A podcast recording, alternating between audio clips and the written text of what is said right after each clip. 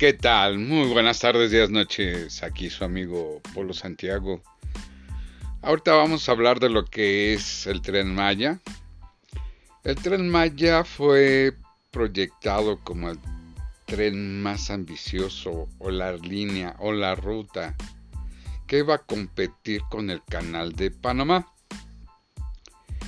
Este megaproyecto fue realizado por la persona que se le llamaba el innombrable.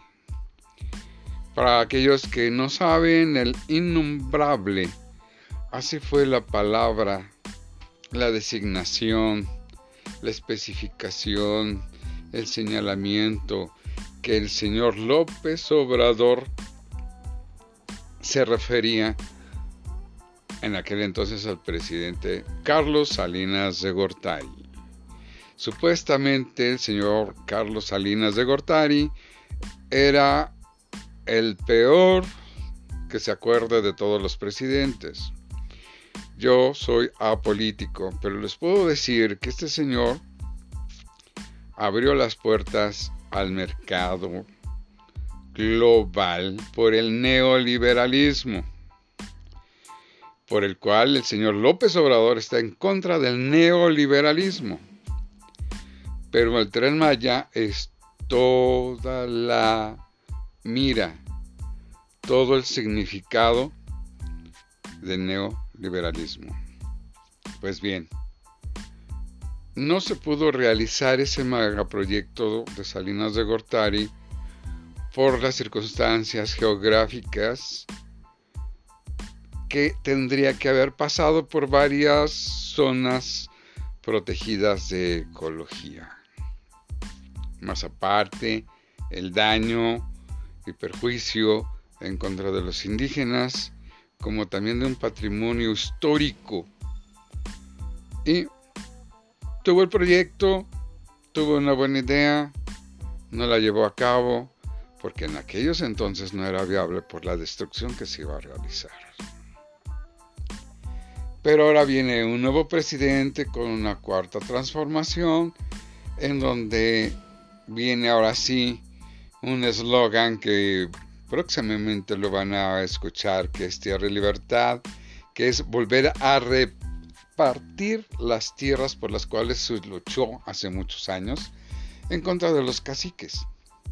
Pero en esta ocasión no hay caciques, hay despojos de zonas rurales.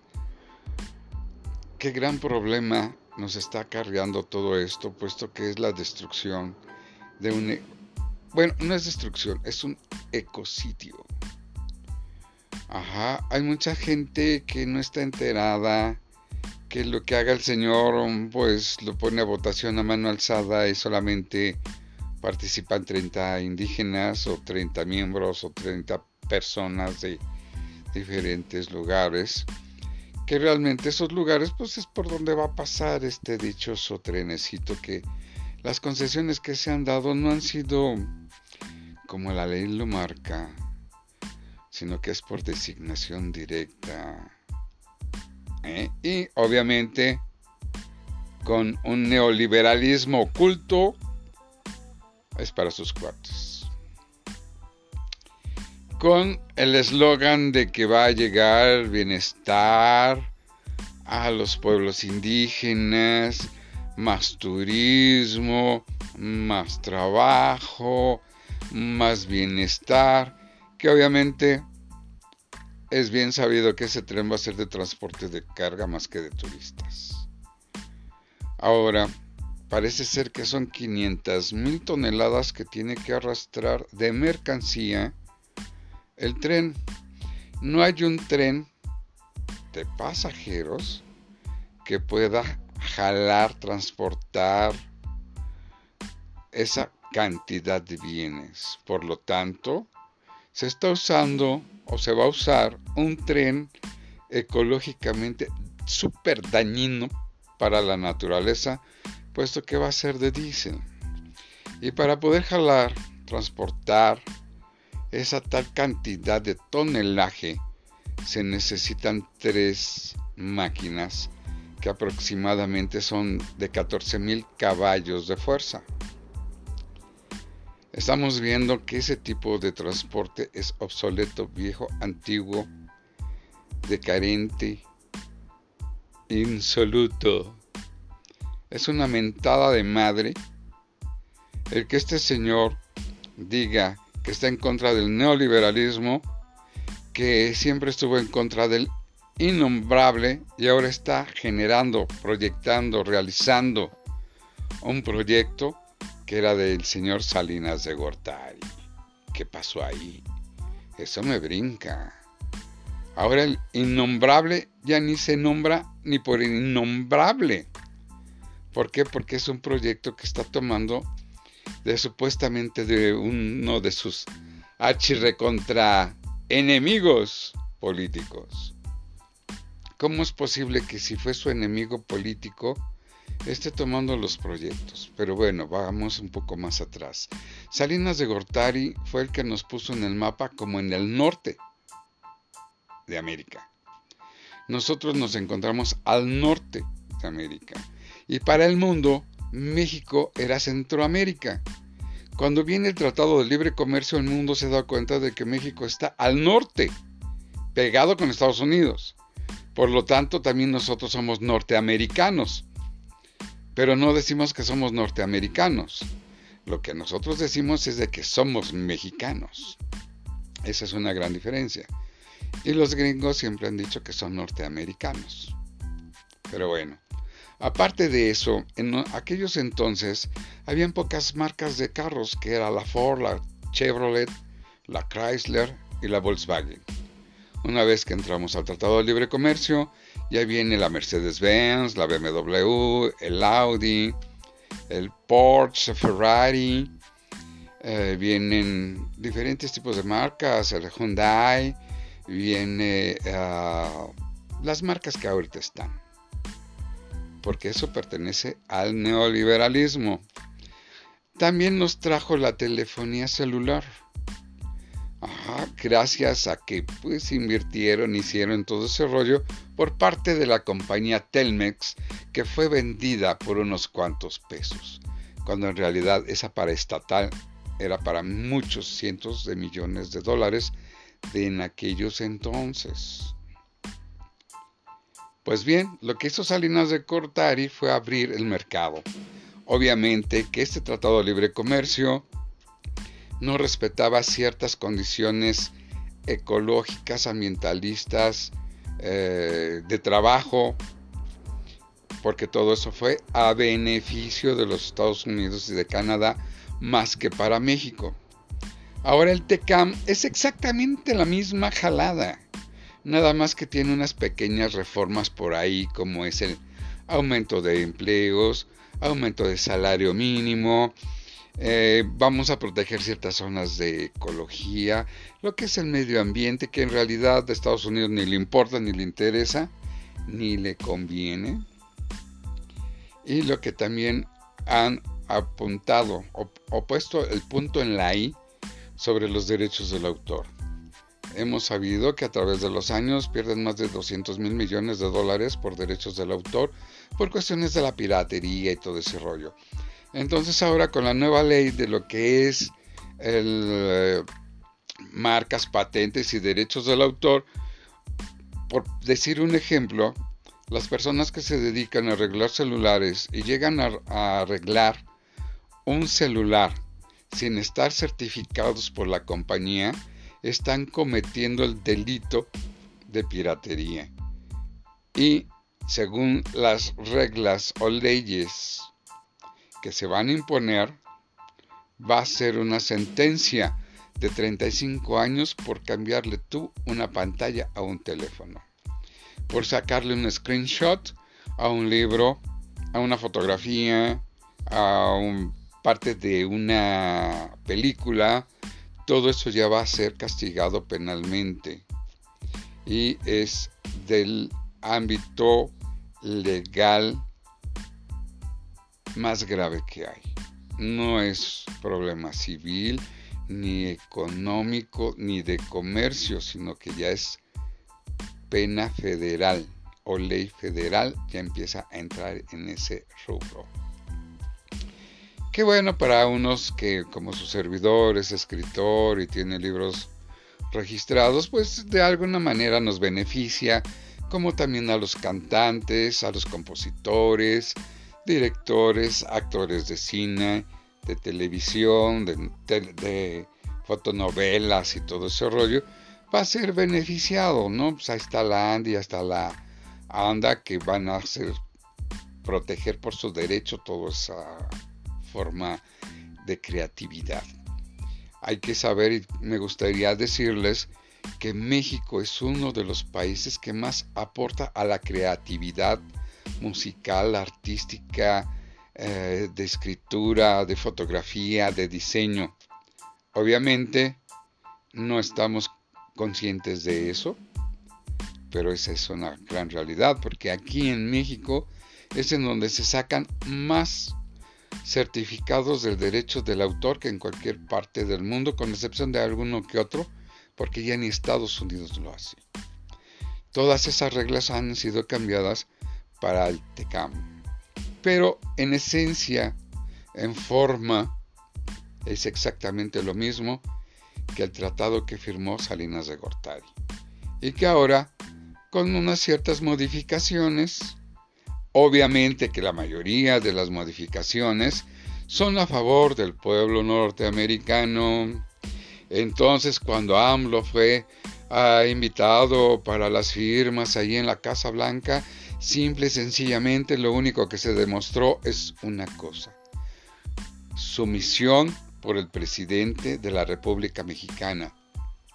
Por otro lado, la ganancia del imperialismo yanqui. Y, le hablo así, ¿no? Imperialismo yanqui, porque es muy común y corriente y se me hace muy simpático. Entonces, no ha cambiado nada. Sigue siendo el neoliberalismo disfrazado. Sigue siendo un alboroto entre términos y condiciones de tratado de libre comercio, de cuestiones sociopolíticas en donde el pobre ya quiere ver pobre al de la clase media y también el pobre lo quiere hacer ver pobre ya también a la clase privilegiada.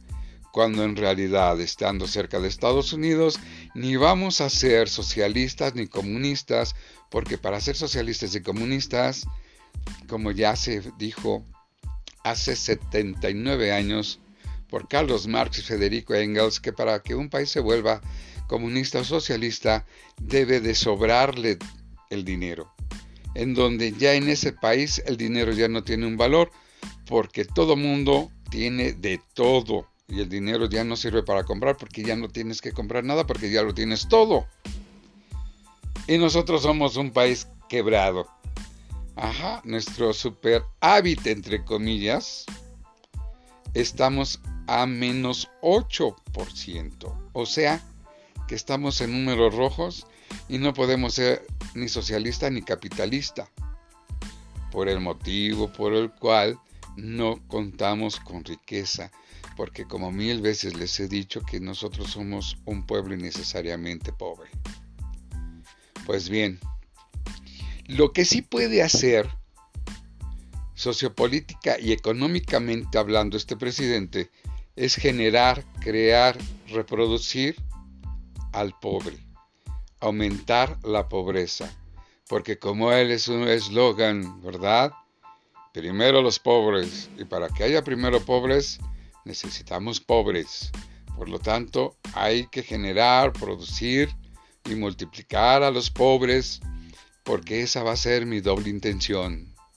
Voy primero por los pobres, voy a ser pobres para que los pobres me sigan, me pidan, me necesiten aún siendo un país capitalista. O sea que un país pobre no puede ser socialista, no puede ser comunista, tiene que sobrar riqueza. Y lo que hace falta en México es riqueza. Y lo que nos está sobrando es la pobreza. Ahora con el coronavirus vamos a notar, como ya lo dije, va a haber más muertos o más pobres? Pues lo que va a haber son más pobres que muertos. va a haber más pobres que contaminados. Pero eso sí, las personas que no se adecúen a esta pandemia van a ser los que mueran. No va a haber de otra. ¿Por qué? Porque es la selección natural, que ya en unos artículos anteriores les he mencionado cómo es que se generan todos los bichos por falta de higiene. Pero bien, volviendo al capítulo que era ahora, el tren Maya es un tren solamente de transporte, más no de turismo, puesto que nada más supuestamente va a transportar al 15% de turismo y el demás porcentaje va a ser de carga. Trayendo con esto más inmigrantes a lo que es el istmo de Tehuantepec, hondureños, guatemaltecos, beliceños, de todos lados van a ser beneficiados, menos el pueblo mexicano. Así es que se los tomo a su consideración, piénsenle, si no me creen, documentense. Hay mucho, pero mucho documento. Y más documentación está saliendo ahorita al aire en las partes del Istmo de Tehuantepec, en donde publica la jornada varios artículos de lo que son los despojos de los indígenas, asesinatos de indígenas, eh, las eh, concesiones que se les ha dado a los amiguitos de AMLO para hacer este y recuperar las vías, etcétera. Y uno que pues está entre la derecha y la izquierda, que es el Excelsior. Ellos son los que están más o menos publicando entre esos dos periódicos, tanto en papel como en forma digital. De lo que yo les estoy diciendo, todos los noticieros y todas las empresas de comunicación tienen prohibido hablar de ello.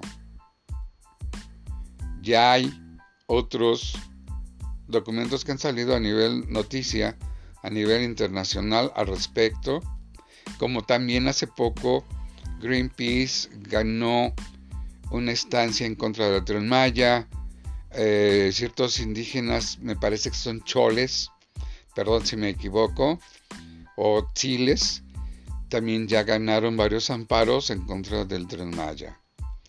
Todo esto es neoliberalismo, señores. No se confundan.